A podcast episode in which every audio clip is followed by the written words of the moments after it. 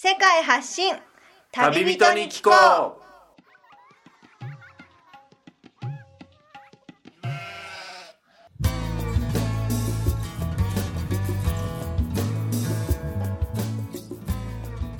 この番組は世界各地で出会った興味深い旅人や現地在住の日本人にざっくばらんにインタビューをしていくトーク番組です。さて今日のゲストからは一体どんな話が飛び出すのでしょうか？こんにちは MC のみつるです。久々の放送になりましたが今は高知県長岡郡本山町に引き続き滞在しています。この本山町には本山町民が誇るある特別な清流と呼ばれる川が流れていますがその川の名前は汗見川という名前なんですが今回はその地域にやってきました。この綺麗な清流汗見川地域に住んで興味深い活動をされている女性の方に来ていただいたのでこの周辺の地域についてとその活動について詳しく聞いていこうと思います。それでは今日のゲスト北出聖華さんですねよろしくお願いしますよろしくお願いします。汗見川は夏に初めて僕はあの来たんですが、はい。これすごく透き通ってますよねそうですね。いやこのとにかくこんなに透明で綺麗な川があるのかっていうふうに驚いた川なんですね、はい。聖華さんはこの汗見川地域でもう生まれ育ったというわけではないですか？ではなくて、はい。もともとの出身は、えー滋賀県滋賀県。で生まれ育って、で2015年の12月に高知県に移住をしました。あそうなんですね、はい。じゃあ移住をなさってからはこの汗見川周辺地域にずっといらっしゃってるっていう形で。実際暮らし始めたのは2016年の春ぐらいから住み始めました。そうですか、はい。高知にお住まいになられた期間がもう僕よりも長い聖華さんにいろいろ聞きたいんですけども、はい。この汗見川地域っていうのはあの人口でいうとどれぐらいの大きさのエリアになるんでしょうか？だいたい100世帯ぐらいあるんですけど、はい住んでる方はだいたいまあ200人弱ぐらいはいるみたいです。200人弱の中で、やっぱりこういう中山間の地域ならではで、はい。やっぱり高齢の方が増えてきて若い人がやっぱり少なくなってきたりとかでしょうか？そうですね。それはすごいあって、はい。私もそのパートナーとこう移住を決めたんですけど、はい。その移住をするっていうことを決めたらもうすごい地元の方たちも喜んでくださってこはう受け入れの姿勢というかあはい。が本当にすごい温かみのある、うん。はい、とっても素敵な雰囲気の地域です。ちなみに聖華さんは年齢は20代？はい25歳あです。20代半ばの年齢の女性っていうとかなり少ない少なくなってくる場所そうなんですね。はい。やっぱりその高齢のおじいちゃんおばあちゃんの息子さんたちはもう生まれ育った蝉川を出て例えば高知市内の方で働きに行ってずっと住んでてってなると自然とふ増えるっていうことが減る一方みたいな感じ。にそうですね。なってきてるただ気がしますね最近ではその徐々にこう移はい住者も増えてるからっていうのも多少あると思うんですけど、はそれにまあ感化されてこう地元の方も結構戻ってこられたりとか、いはい。そのまあおじいちゃん世代のお孫さんがこう戻られたりとかってことがちょっとずつはい、ありますね。いや多分こういう自然が豊かで川も綺麗なとこでずっといた人っていうのとあの僕たちみたいに移住をしてきた人っていうとその土地から受け取るその印象も多分ちょっと違うんじゃないかなと思うんですよね。多分ずっといた人からするとあ昔の方がもっと緑が川も綺麗でっていう風に感じるかもしれないですけど、うん。僕はもう十分こんなにす綺麗で澄んだ川があるのかっていうふうに驚いてしまったんですがうん。あの川に挟まれてすごくこの辺りは林森が豊かですよね。そうですね。森林の面積がかなりある場所なんでしょうか？そうですね。森林面積もおそらく 80%90% はあるとは思いますね。90%はい。っていうふうになると人間の数以上に動物とか獣の方が多かったりとかそういう場所なんですかねやっぱり。そうですね。本山町のそのちょうどど真ん中に吉野川っていう川がはい、はい。流れていて、でまあ汗見川の地域は吉野川の北岸に位置してるんですけど、はい。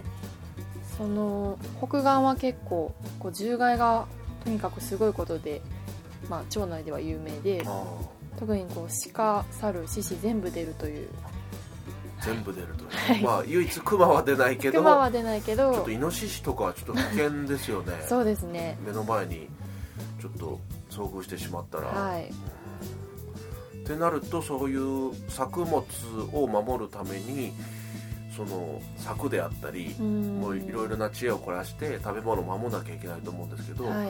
あのそういう漁師ハンターの人たちって昔からそういう猟友会っていう団体に所属して、はい。あの獣害の被害を食い止めるための人もいるかと思うんですけど、はい。年々その高齢化が進んできちゃうとその担い手の人たちが減っちゃうんじゃないかなっていうふうに自然と思ったんですがどうなんでしょうか？そうですね。蝉川地域も現段階では銃をされている地元の漁師さんははい。2人。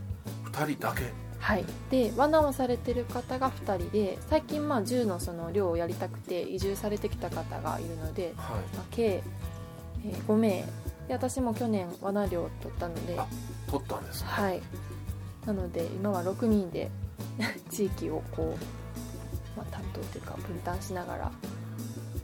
でもこの地域に6人って言ってもまだもうちょっと増えてもいいぐらいそうですね。でその銃をされてる方がされてる方も罠はい。をされてる方も結構もう高齢化が進んでいて、もあう70代80代の方がほとんどを占めているのあで、ベテランの漁師さんですね。はい、長年もう40年50年やってきたという方ばかりでこう学ぶ方としてはすごいたくさんのことを教えていただけるので、はい。ありがたいんですけど、え。もう本当にこう今がね教えてもらえるチャンスなのかなとはすごい思っていて。え、そうですね。80代のおじいちゃんとかもあと動けても数年っていう話はされてるので、えそう考えると本当に。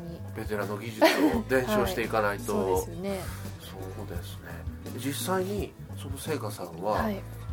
その先輩のベテランの漁師さんたちが仕留めて取れた鹿だったりの肉とかも、うん。まあ、通称ジビエって呼ばれるものですかね、あの日常的に食べる機会とかもありますか？そうですねあのたまにその銃をされてる方が巻き狩りっていう、まあ、一般的にこう犬と銃を使って漁をされる方法があるんですけど、はい。はい、でその巻き狩りにまあ何度かこう同行をさせてもらったりとかあとまあたまたまこう自分のところの罠に鹿がかかったりとかした時は もう連続こう1ヶ月ぐらい毎日鹿肉を食毎べたり日？してましたね鹿の肉っていうと、はい、はい味はどういう味ですかね？通常のやっぱりスーパーとかであまり見かけないじゃないですか全国的には、はい、ジビエの鹿の味は、味はそこまで思ってたよりも癖はなくて、え本当にこう一般的な、まあ、どんな料理にでも応用が効くっていう感じですね。そうなんですね。はい。えいろんな調理法があると思いますけど、はい。聖華さんの個人的に好きな鹿肉の料理方法はどんな料理がありますか？好きな料理方法は低温ではい。こうじっくり焼いてステーキというか。ステーキ？で食べるか鹿肉ステーキ。はい。あとはあんまりこう猟友会は推奨してはいないんですけど、ええ。あの鹿肉の刺身とか。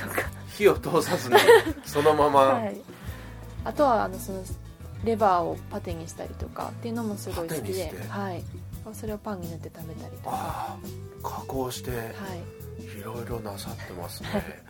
それは生で食べるのはあんまり推奨しないっていうのは、はい、万が一のそういうそうですね。E 型肝炎の恐れがあるのあで 極力こう火を通して食べるようにと、ええ。はい。あでも今のところ食べて全く問題は まあ、今のところはないですねああただまあそうういうリスクはあることはええ。重々承知の上、ですかなるほど、はい。この地域のスーパーとかこの嶺北エリアでも鹿肉っていうのは置いてったりするものなんでしょうか？鹿肉は見たことはないんですけど、えイノシシのお肉は売られてるの見たことありますね。置いてる時があるんですね、そうですか。イノシシと鹿だったらまだそういうふうに食べるのを想像できますけど、はい。猿肉っていうとさすがにあんまりないですよね。そうですね。噂によるとやったことがある人がああねいるいたりいです。いなかったり。はい。聖華さんは食べられては？はあのそもそもまああの旭川の漁師さんは、ええ。猿をあまりまあ取らない取らないというかもう取ることを諦めているというか。やっぱりすばしっこくそうて、ですね。体も小さいですしはい。難しいと、はい。うん。ということもあってあんまりこう猿を捕まえている方には合わないですね。そうですか、はい。でもそもそもその銃を扱うのは今まだ取ってない状態でも罠の免許だったり、やっぱり長く住んでいくんだったらこう知識はつけていきたいなというふうに思いがあるからこそこれは資格を取ろうと思いにならったそうですね。一応銃の免許の方も、えー来年度はい。あの所持許可を取ろうとは思っていて、え。っていうのもその最初は私本当全然取るつもりなかったんですけど、ええその地元の漁師さんでその巻き狩りとかも一緒に同行させてもらったりとかしてるうちにこの地域に合ったやり方っていうのがやっぱその巻き狩りなのかなっていうのがはい。あって実際その巻き狩りでかなり獣害も減ってるっていう地元の方の話も聞くのでやっぱその地域地域に合った漁のやり方っていうのは大事にしていきたいなとうん思ってます。でもイノシシとかってなるとかなりもう何十キロ100キロ以上とかになったりしたら一人でそのさばいたりとかも大変そうですけど、そうですまあね協力し合って、はい。そうですか、はい。なるほど。その汗見川のこの周辺の地域の特産物っていうのはどういったものがあるのかなというふうに思いました。特産物旭川で言えば、はい。最近まあ有名なのはしそとしそはいそばですね。そばも。はい。そばははい。昔からもう在来のこう種を継いでずっと長年同じ種でこうなんていうんですかね引き継いでええやってこられたものでう、ん。で、まあ、子孫も昔からちょこちょこ育てはされてたんですけど、はい。かなり力を入れ始めたのは最近でこう特産品開発とかをしていこうっていう動きがあったので、はい。まあ、その流れでこうシソの栽培もどんどん盛んになってますね。そのしそを使ってなんか加工した加工食品を作ったりとかもされてますか？そうですね。もともと地元のそのおばちゃんたちがこうシソのシロップを作って販売をされたりとかはしていたんですけど、まあ、最近はそのシソを原液に加工してはい。それをこうこうかあの地元の加工会社さんに卸したりとかはい。して、まあ、加工をして、まあ、今現時点ではシロップとあとアイスとかドレッシング。はいドレッシングも とかにこう加工してもらって販売をしてますね、実は夏にはい。この地域のスーパーでそのしそのアイスキャンディーがあるのを食べたんですけど、はい。あれもお気に入りですね実は。はい、ね、すごい色も綺麗ではい。さっぱり。美あれ味しくはぜひ高知に来たら、ねね食べてほしい一品です、はい、嶺北に来たら売ってると思うので、はい。い、いですね。そうですか。はい。この汗見川にちょっとじゃあ夏場とか、まあ、釣りだったり川遊びだったりであの遊びに外から遊びに来た人が、はい。ちょっと日帰りで帰るのはちょっとなんだかなと思ったら宿泊できるような場所もこの近隣にあったりするんでしょうか？はあの高知県で一番最初にできた、はい。あの集落活動センターっていうところがあって、はい。まあ、そこがあの清流館という屋号でこう宿をやっています。あそうですか。はいそこはもうもともと小学校だったところを、はい。まあ廃校になったのでそこを再利用しようということでこう地域住民の方のお金で運営をされてます。そうなんですね、はい。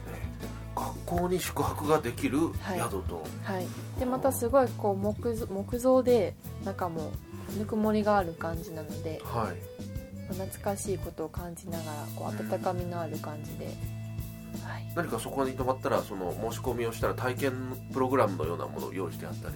もう希望があれば、はい。そのピザ焼き体験だったりとかあとそば打ちの体験もありますね。そうですか、は学校に泊まりながらそういう地域で採れた新鮮なものを食べられるっていうのはなかなか都会では経験できないことですから。そうですね。まあ日帰りで、まあ、帰るのがちょっと忙しいという人はその清流館にうんちょっと申し込んではい、予約をしておけば泊まることができると、はい、そうですね。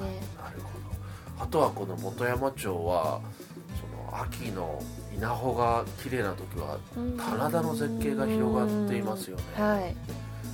あれはこの汗見川周辺ではその棚田はんなに広がってるわけではなくまた違うエリアでしょうか？そうですね。蝉川もまあないことはないんですけど、はい。どちらかというと本山町のその吉野川の南岸の方がこうすごい広き開けた棚田がはい。有名ですね。有名なそのお米があるらしいですね。はい。大体それはもう南岸の方ではい。天空の里というこうブランド米がはい。去年も受賞をして日本一のお米になった日う。本一のはい、お米がはい、本山町にあると。このお米作りもやっぱり高齢化とともに担い手が必要とされていくことの一つかと思うんですけど、はい。聖華さんお米作りとかはこちらでやられたりとかってしてますか？はしてますね。そうですか。はい。もともと私がその最初に本山町を訪れた時に、はい。あのまあ今のパートナーに連れてってもらった、まあ、大石の展望台というところがありまして、はい。大石地区にある。はい。でそこから見たその風景が本当にすごい棚田がめちゃくちゃ綺麗でちょうどその時期がこうまさに黄金色に輝いてるうん。時期だったのであれ素晴らしいですね。そうですね。なかなか見れない。そういその時期一番綺麗な時期に見れたこともあってはい。とにかくここは日本かと思うぐらい本当に綺麗であ なんかまあ自分もこの風景の一部に溶け込んでこう農業できたらなと思ってーそうですか。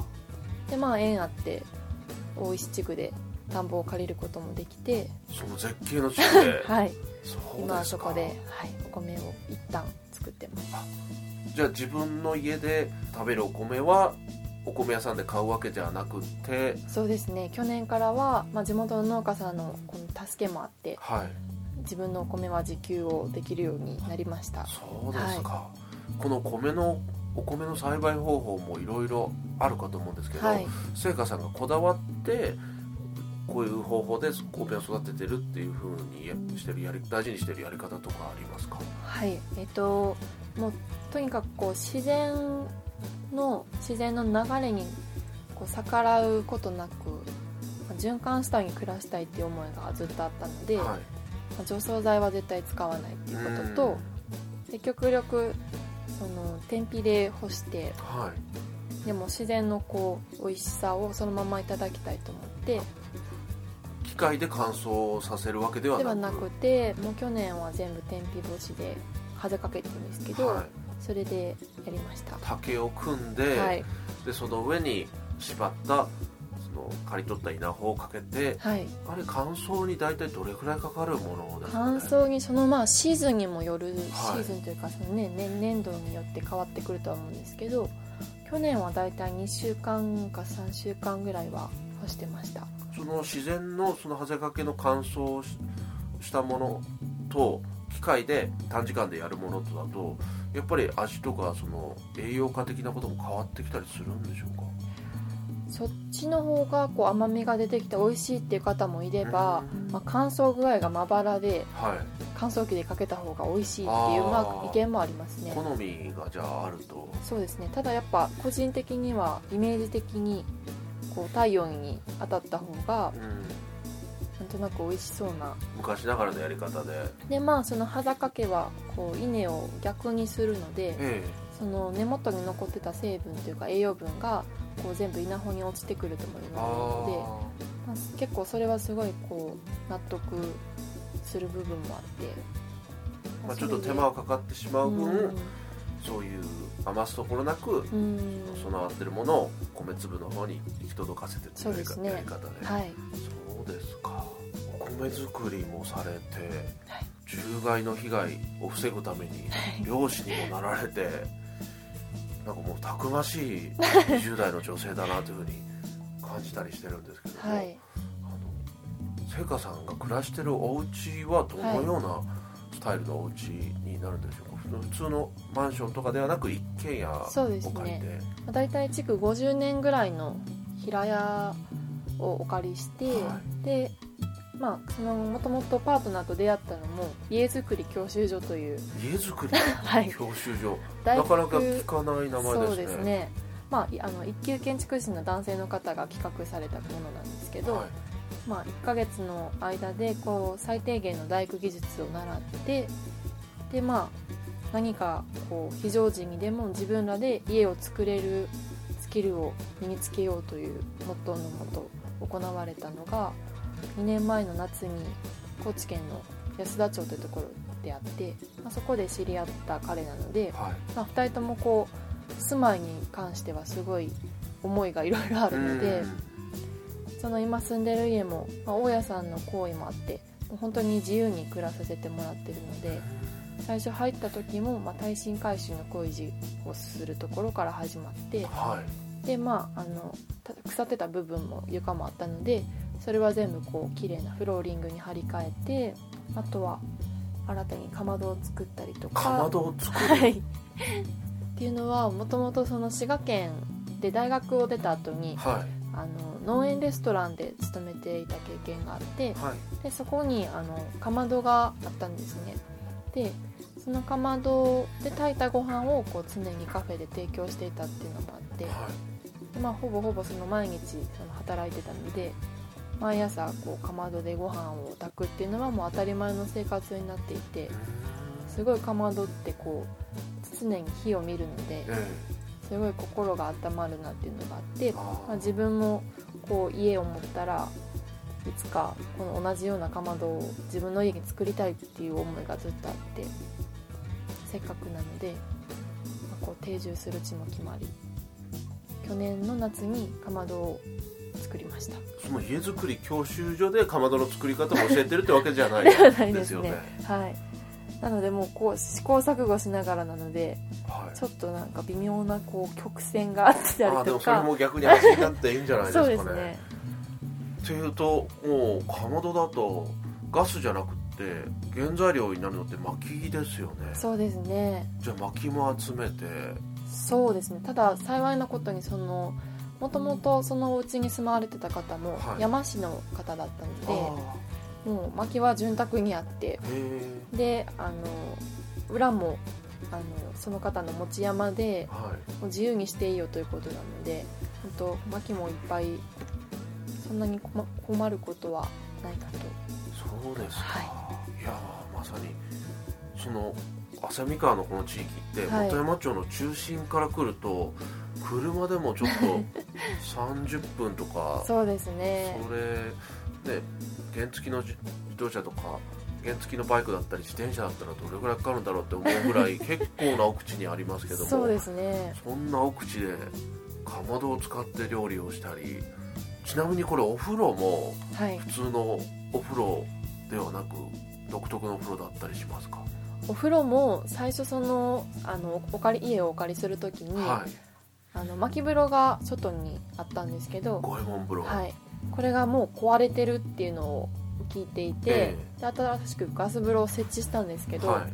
あの去年の年末ぐらいに「あの北の国から」を見ましてドラマの。はい。はい。でそれにまあ感化されて、うん。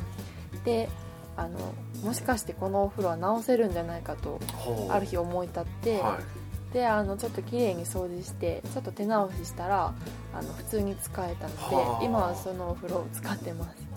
えじゃあガスで新しくしたお風呂はあんまり使わずに。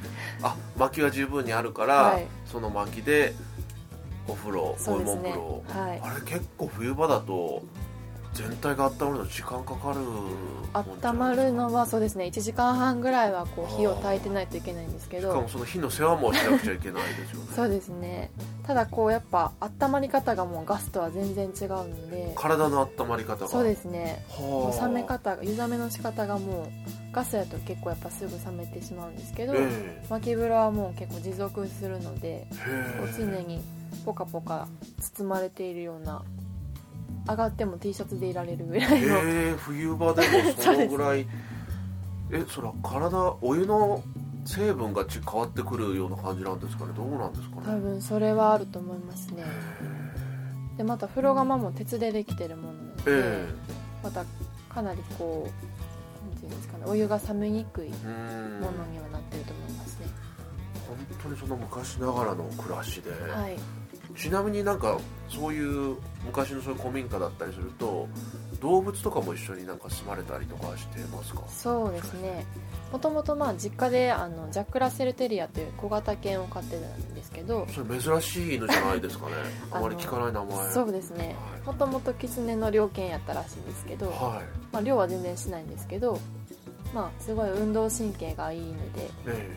よく走り回るのでもうその前は京都市内で飼ってたのでえはい。もうこっちに来てからもう大喜び。でああ 駆け回れるとこがねい。っぱい増えて、そうですね。へなので今はその犬とあとは、えー、と今年の1月から鶏を飼い始めまえした、鶏？はい。どんな鶏でしょうかそれは？はあの最初はもう全然意図してなかったんですけど土佐次郎という高知のていうんですかね地鶏とはまたちょっと違うんですけど、はい、聞いたことありますね、あの土佐っていうのはあの土佐藩の土佐で、はい。二郎がカタカナで、はい。もともとロードアイランドレッドっていうのと、はい。あと土佐地鶏を掛け合わせた鳥のことで。でまあ高知県が推奨している鳥なので、はいたまたまその知り合いのおじさんに鶏が飼いたいという話をしたら、は土佐次郎協会の会長さんにつないでいただいいて。ほ でその方のお家に行ってあの買う流れになってました。うそうですか、はい。これ鳥を飼っちなみに何匹飼ってらっしゃいますか？は、えー、と8羽飼ってい8て、まあ、1羽がオンドリで残り7羽がメンドリです。あそのバランスっていうのはどういうふうに決められたんですか？まあ最初はもう本当あの卵だけが欲しかったので、え面取りだけでいいと思ってたんですけど、はい。オンドリはタダであげるよっていうのでえ、え。えまあ、オンドリもいたら優勢欄になるかなとあ思ってあオンドリも1羽もらってきました。そうですか、はえ8羽もいたら朝そのコケコッコーの声で近所とかもうるさくないのかなって単純に思ったりしたんですけどどうですか？そうですね。最初の方は7時ぐらいで泣いてくれてたので、ええまあちょうど目覚ましぐらいでいい時間帯だったんですけど、まあ、次第にこうあのね夜夜明けじゃない日が明けるのが早くなってきたので、それとともにこう鳥が鳴く時間もあ変わってちょっとずつ早くなってはいるんですけど、えまあ、でもやっぱ1羽だけなのかすごいそんなめちゃくちゃうるさいこともなえくて。おんどりだけですね。はい。あのお向いさんにもうあのお家が1軒あるんですけど、はい。まあ、あの迷惑をかけないようにたまにこう卵を。あげてああこれで勘弁してくださいと。そうですね。そうですか、はい。へえじゃあそれを鳥を飼ってる鳥小屋もはい。自分たちで作ったりして。そうですね。もともとその私があの家づくり教習所ってさっきのはい。あの大工技術のところに通ってたのも鶏とヤギが飼いたいからっていう理由であの通うことを決めたのでああのそのパートナーもずっと私がその鶏とヤギを飼いたいっていうのは分かっていてあはい。で去年のクリスマスプレゼントに、まあ急に思い立ったように鳥小屋をあげようっていう話になって。プレゼントしてもらったんですか？番組の途中ですが収録時間が長くなりましたのでこの回を分割しました次回もこの続きでお楽しみください。